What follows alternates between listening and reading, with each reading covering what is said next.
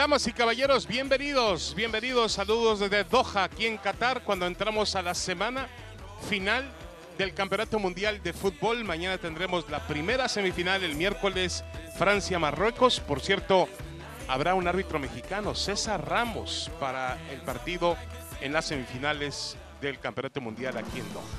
Saludo con mucho, con mucho gusto esta noche, haciendo su presentación en cronómetro, a Hugo Sánchez, una leyenda viviente en nuestro deporte, en nuestro fútbol y compañero nuestro, por fortuna, en ESPN. Hugo, ¿cómo estás? David, buenas tardes, buenas noches. Nada, te pusiste nervioso ¿eh? en la presentación, así como que dudaste un poco, dice, estoy emocionado porque está Hugo aquí conmigo. Yo estoy emocionado de estar por primera vez en este segmento y con mucho gusto de estar contigo. Correcto, Hugo, hablamos tan mal de nuestro arbitraje y fíjate, un árbitro está en semifinales. Me decías tú que va a ser difícil que pite la final, ¿no? O el partido por el tercer lugar. Bueno, viendo el nombramiento de César Ramos como mexicano, estamos orgullosos de él y los compañeros que le van a asistir en ese partido. El, estar en una semifinal, obviamente, es un merecimiento a su buena actuación que tuvo en este campeonato del mundo. Y bueno, si lo ponen en una semifinal, difícilmente va a estar en la final, porque es muy cercano el uno con el otro como para eso. Me hubiera gustado, el hubiera no existe ni en el fútbol ni en la vida, como bien sabes, pero que hubiera estado en la final. Pero el estar en la semifinal, pues felicidades a César Ramos y a sus compañeros. Ya es un logro, de acuerdo. Bueno, hablaremos del, del Mundial de Fútbol, hablaremos también, obviamente, de las semifinales, hablaremos de declaraciones de Henry Martín, el futbolista mexicano, y daremos nuestro pronóstico para mañana Argentina contra Croacia. Pero arrancamos cronómetro con eh, Lionel Messi. Hugo, para ti llega en su mejor momento en mundiales. Este es el mejor momento de Messi. Pues las estadísticas así lo están mostrando, David. Eh, el hecho de tener eh, los goles que lleva hasta ahora y luego las asistencias hacen ver que él físicamente se encuentra en plenitud a pesar de su edad, que no es mucha, pero sí es suficiente como para tener madurez, esa experiencia que necesita un jugador como para ser el líder absoluto de una selección que aspira a, nuevamente ganar la Copa del Mundo. Así que está en un estado de forma muy bueno, no tal vez físico, pero sí está resistiendo muy bien, se está como, como guardando, o sea, sabe cuándo correr, sabe cuándo desgastarse, cuándo defender, cuándo atacar y creo que Messi, muy maduro, está siendo el jugador que ya no es pecho frío, ¿eh? No. Ah, amigo, ahora ya es pecho caliente, por lo que estamos viendo sus reacciones. de acuerdo. Claro. Por, la mañana hacíamos, o intentaba yo hacer un paralelismo, Hugo, entre lo que fue aquella selección de Argentina de 1986, en el Mundial que se realizó en México, con Maradona como gran figura, y lo que había a su alrededor para tratar de comparar un poco los equipos. Es verdad, los tiempos han cambiado. Aquel equipo argentino no tenía tantos jugadores regados por los principales clubes europeos. Eh, pero bueno, estos futbolistas que están en grandes clubes europeos ahora al lado de Messi han hecho un trabajo también excepcional para que él se sienta a gusto. Yo podría comparar a Valdano a lo mejor con Di María, a Burrochaga con Martínez o con Lautaro Martínez. Eh, no lo sé. Eh, yo creo que lo principal de esta selección argentina es que Messi está contento, está recibiendo el respaldo y se siente cobijado. Está contento por eso, porque se siente respaldado, se, siente eh, cobijado, porque el hecho de haber estado muchos años fuera de, Argentina y los argentinos, aunque jueguen fuera, cuando están en la selección, sienten como que la selección es muy propia, muy suya y Messi como que estaba fuera de, ese, de, esa órbita en la cual que no se, notaba que era como nacionalista. En cambio estamos viendo un Messi que se siente argentino por sus actitudes, por su comportamiento, por, por cómo está jugando, como, como declara, como reclama. Y de esa manera creo que la gente en Argentina está diciendo, este Messi ya es argentino otra vez. Sí, sí, sí, y tiene razón Hugo, porque muchas veces tú hablabas con argentinos y decían, es que Messi es más catalán que argentino. Ah, Se hizo en el Barça, eh, es un jugador que no muestra el carácter, la personalidad que se requiere para ser líder de la selección argentina. Hoy lo está haciendo. Hoy lo está haciendo. Pero déjame decirte, último detalle en este tema es de que la culpa no es de Messi, la culpa es de los argentinos, que ellos lo creen. No, Messi se siente argentino porque así lo ha presumido siempre. Y el tema es de que los otros no se sentían de que Messi estaba integrado en Argentina. Y siempre venía la comparación esta con Maradona, que las comparaciones siempre son odiosas y más en el deporte. Se asemejan a algunas. Croacia, sería una sorpresa si, si avanza. Aquí están las palabras de Luka Modric, el veterano antes del Mundial. Yo le dije a mis compañeros del Real Madrid, ojo con Croacia, nadie cuenta con nosotros. ¿Sería una sorpresa mayúscula si avanza este equipo croata, Hugo? Pues yo no le llamaría sorpresa, David. Yo más bien le llamaría confirmación. Porque estamos hablando que del pasado mundial llegaron a la final y perdieron contra Francia. Y ojo, eh, que no sabemos si se puede repetir eh, eh, la misma escenografía. Entonces, todo va a llevar a que así si el destino marca esa situación sí puede darse. Pero de que de que sea una sorpresa no. Pero el favorito obviamente en este caso en el papel y en la teoría es Argentina. Ahora, el papel, el trabajo que ha hecho Luka Modric, obviamente rodeado por grandes jugadores, todos los futbolistas croatas figuran en ligas, en equipos de, de primer nivel, hablando de Brozovic, de Perisic, de Kovacic, bueno, el portero eh, ha tenido un, torneo excepcional, ha sido uno de los mejores porteros del campeonato, pero el caso en especial de Luka Modric, ¿te lo esperabas realmente, Hugo, a, esta edad? Porque así como decías que Messi, bueno, no, no está tan avanzado en edad, aunque tiene un, gran desgaste en los últimos años, pero Modric sí llegó con 37 años y sigue rindiendo tanto en el Real Madrid como en este Mundial con un nivel supremo. Sí, es impresionante. Hay que destacar que en el mundo hay futbolistas que son superdotados y Modric es uno de ellos. Eh, el tema de la resistencia física, el tema del ritmo, la intensidad como se juega en la actualidad del fútbol en el mundo, tanto en equipos y no se diga en una selección y en una Copa del Mundo. Y luego, sobre todo, el, el peso que representa ser un líder, David. El hecho de echarse un equipo a la espalda para saber cuándo atacar, cuándo defender, eh, cuándo ser agresivo. Y eso es, es mucho, mucho el, tema de, inteligencia y sabiduría futbolística que está mostrando Modric. Y cuidado, eh, porque si llega a la final, podría ser uno de los candidatos para ser balón de oro nuevamente. Nuevamente, es verdad. Em, yo creo que lo peor que podría ser Argentina y lo peor que también podríamos hacer nosotros es em, desechar a Croacia. A Croacia no lo puedes desechar, tiene un gran equipo de fútbol. Viene, como decimos, con la cabellera de Brasil en la mano, echó a Brasil del Mundial y mucho cuidado con Argentina. Hablemos de Pep Guardiola. A ver, eh, Hugo, tú siempre has mantenido un mismo, una misma convicción, un mismo discurso de que el entrenador de una selección nacional tiene que ser de originario del país. Em, aparentemente a Guardiola lo buscan en Estados Unidos, y lo buscan también en Brasil. Algo raro que Brasil opte por un técnico no, no nativo. Debería buscarlo la selección mexicana de fútbol. Si tiene oportunidad de traer a un genio avanzado como Guardiola, ¿tendrían que optar por él? Bueno, eh, yo le llamaría criterio, ¿no? Hay que utilizar el criterio de que lo normal y lo lógico es de que la selección de España o la selección de Cataluña, por llamarle de una manera, pero en este caso la selección de España sea la primera que busque a Guardiola.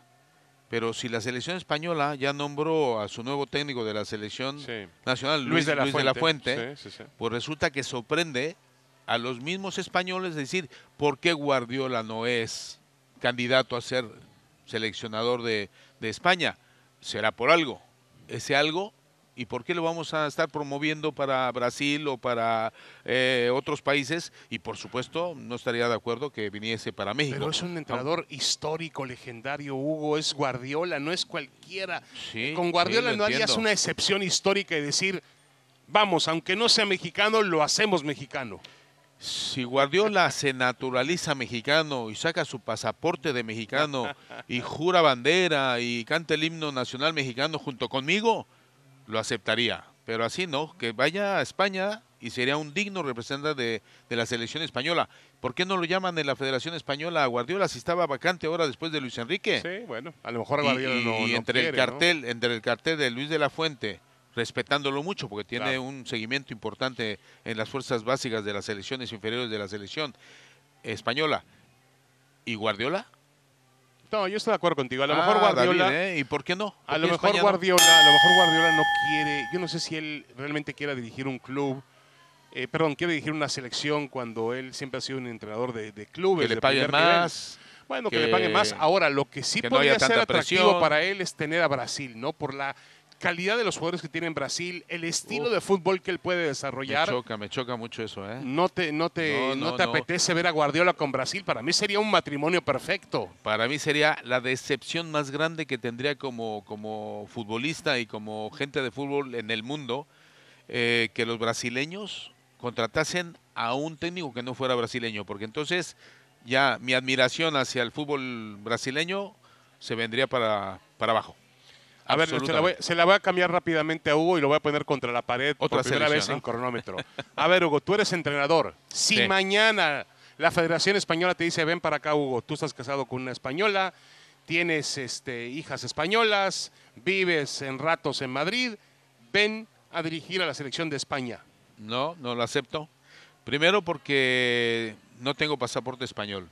Bueno, Y en este caso... pero podías tenerlo, ¿no? Si tengo la- el ofrecimiento, desde ahora digo que no lo aceptaría. Y no solamente de España, ¿eh? De cualquier otro. de cualquier país del mundo no aceptaría. Así que cierro las puertas y yo sí aceptaría la de México, pero como la de México está un poco jodido el tema, prefiero ya mejor ni promocionarme más porque prefieren, en México prefieren los directivos a gente de fuera que a los mexicanos. Detector de mentiras. Entramos al detector de mentiras aquí en No cronómetro. estoy Siempre- mintiendo, ¿eh? No estoy No, mintiendo, no, lo no, estoy no, no, no. ahora. El que falla en el detector de mentiras Ah, siempre es vale, José vale. Ramón, lo pone en rojo, ¿eh? Ah, vale, vale. Pero bueno, a ver, eh, Polonia dice, solo nos faltó, vamos a analizar palabras de Henry Martín. Contra Polonia so- íbamos muy bien.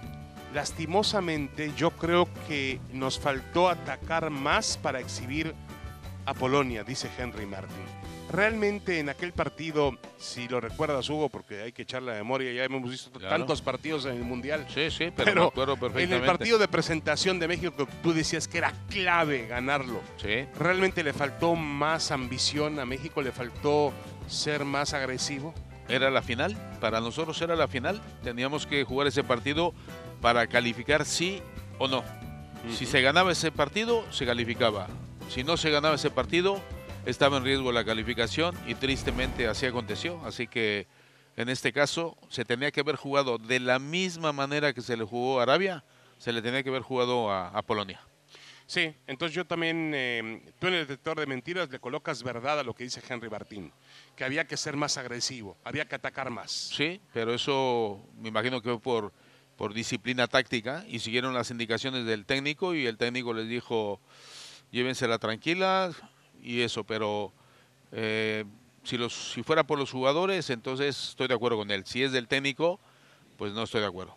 Bueno, yo creo que México llegó con muchas dudas al Campeonato Mundial de Fútbol y una de ellas era el tema defensivo.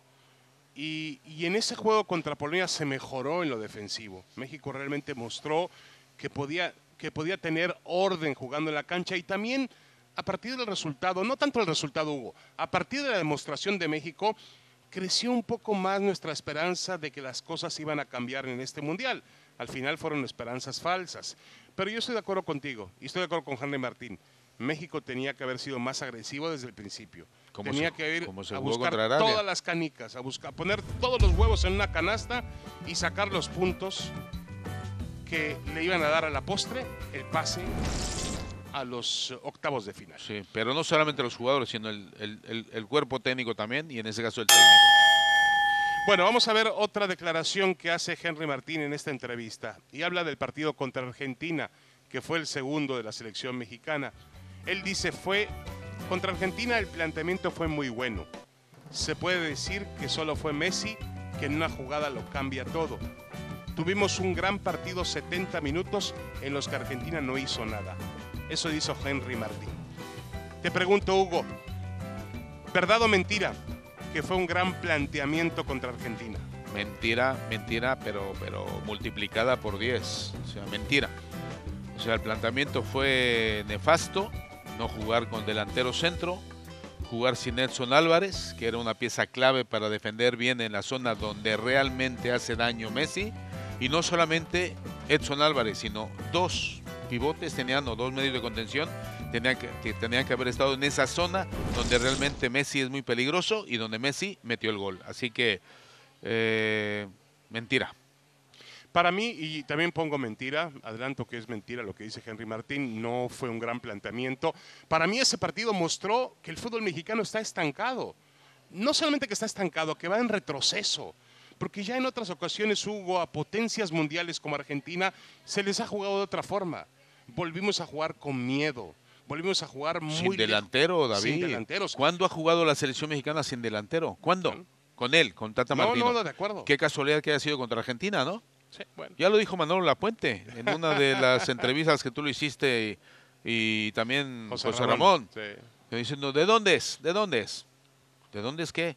No, ¿de dónde? Sí, sí, ¿de dónde es? Argentino. ¿Y a quién le va? Bueno, pues Argentina. pero ¿Y contra quién jugó? Pues contra Yo Argentina. estoy seguro que el Tata le quería ganar a México. Ah, a amigo, pues sí. Estoy muy seguro. No metió delantero y metió el delantero, en lugar de delantero, metió a un defensa ahí Yo que no, que no marcaba a nadie. Hizo lo que pudo con este equipo de fútbol. Pero bueno, vamos a la siguiente. Tiene que ver con el partido frente a Arabia Saudita, que ya decía Hugo que fue el, el me- que mejor Sí, la mejor tuvo la selección mexicana.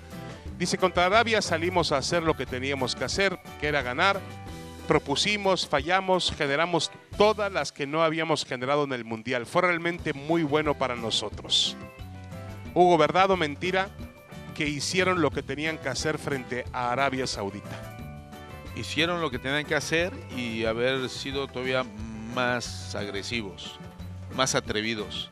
Y lamentablemente, pues eso, cayó ese gol en contra, ya pues, cuando había una cierta desesperación y se sabía que pues lamentablemente se iba a quedar uno fuera y ahí fue cuando se recibió el gol y ya no se pudo hacer nada más. Pero eh, sí, mm, no queríamos este escenario, queríamos que el de Polonia fuese el partido clave, pero el partido clave contra Arabia Saudita y no alcanzaron los goles y, y con tristeza pues hubo esa desilusión.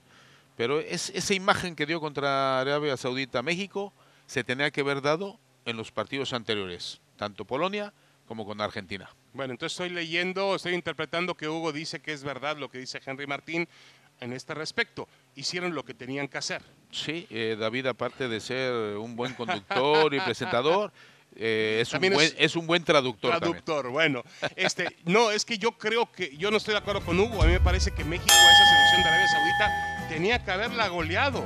Tenía que haberla exhibido. Tuvo oportunidades para realmente meterle 3, 4, 5 goles y le volvió a faltar ambición a este equipo mexicano. O efectividad. o efectividad. De acuerdo contigo. Nunca encontró la manera en la cual tener eh, consistencia ofensiva, encontrar goles, generar jugadas de goles. Bueno, una más de Henry Martín que nos ha hecho el programa hoy. Sí. Dice mm, sobre Gerardo Martino. Todos culpan al Tata, lo culpa Hugo, pero realmente a los que tienen que culpar es a nosotros. Hay una autocrítica, un mea culpa de Henry Martín, porque somos finalmente nosotros los que salimos a la cancha. Los medios se ensañan con Martino, ahora somos nosotros. Yo noto hasta odio y no lo merece. Fue un buen entrenador que hizo las cosas muy bien. Esto va dirigido, eh, es más, Henry Martín nada más le faltó decir, esto es para Hugo Sánchez. Bueno, yo a Henry Martin lo felicito porque su actuación de las últimas temporadas para acá se ha ganado el lugar que, que ocupó en el Mundial de titular y, y que lo utilizaron como, pues ahora sí que el delantero centro que nos daba la ilusión y la posibilidad de meter los goles suficientes como para calificar. Pero yo no conozco ningún jugador, y ya te lo dije a ti David en alguna ocasión, que estando en una Copa del Mundo o estando muy cerca de la competición, que hable mal de su técnico. Siempre se tiene por norma y por costumbre defender al técnico, ya sea que esté o que acaba de salir. En cambio, cuando pasen 10 años, 5 años, 10 años, ya veremos y escucharemos a jugadores, no solamente de Henry Martín, sino de otros, lo que opinan de cómo se planteó los partidos contra Argentina sobre todo y contra Polonia y lo que aconteció. Pero bueno, eh, la imagen es una, eh, la tristeza es otra y la imagen contra Arabia Saudita, esa imagen tenía que haber sido los tres partidos. Y si calificamos bien y si no, Ujú. se hizo lo que se pudo. Pero así nos vamos con desilusión y con tristeza. Sí, yo digo que Henry Martín miente, no hizo las cosas muy bien Martino. la culpa es de ellos, sí, es una culpa compartida. El entrenador tuvo su participación y los futbolistas también. Bueno, fracasaron todos. Tenía que decir, mintió, mintió. Sí, mintió, totalmente. Bueno, vamos a entrar ya a la parte final de cronómetro y vamos a firmar de puño y letra nuestras predicciones para las semifinales. Firmado. Es presentado por Target.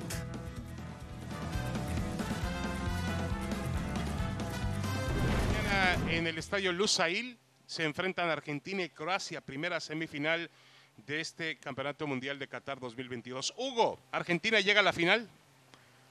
Pues en la teoría y en la coherencia se dice que sí.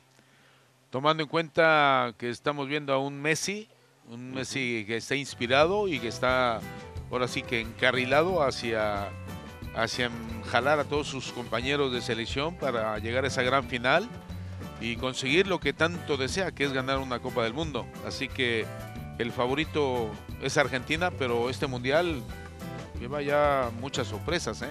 Y Croacia, cuidado que, que puede dar la sorpresa, pero favorito y siento que va a ganar Argentina. Correcto. Eh, fíjate que Argentina, pues tú lo has visto, hubo partido a partido, se ha desgastado muchísimo. Perdió Sí. con Arabia Saudita, ha llevado los partidos al extremo, al extremo físico, contra México, después contra Polonia misma, contra Australia, eh, ha llevado el partido y contra Países Bajos, ha llevado los partidos realmente a un esfuerzo físico muy, muy, muy extremo. Vamos a ver si eso no termina haciéndole daño a los jugadores argentinos en esta parte del torneo. Pero ya toda- tiene muchos lesionados. ¿eh? Todas las selecciones están desgastando físicamente. Sí, ¿eh? sí, sí. Y hay que ver Croacia. Croacia tiene a Modric 37 años, pero ¿cómo está? Ahora, no solamente Modric, hay jugadores muy maduros en Croacia también. Así que la resistencia física va a ser clave de aquí hasta que salga el campeón. Hugo Sánchez, muchas gracias Hugo, un placer. Hasta la próxima, David. bien. Un abrazo. Nos vamos ya, saludos. Hasta siempre. Nos quedamos con Ahora o Nunca. Hasta mañana en cronómetro.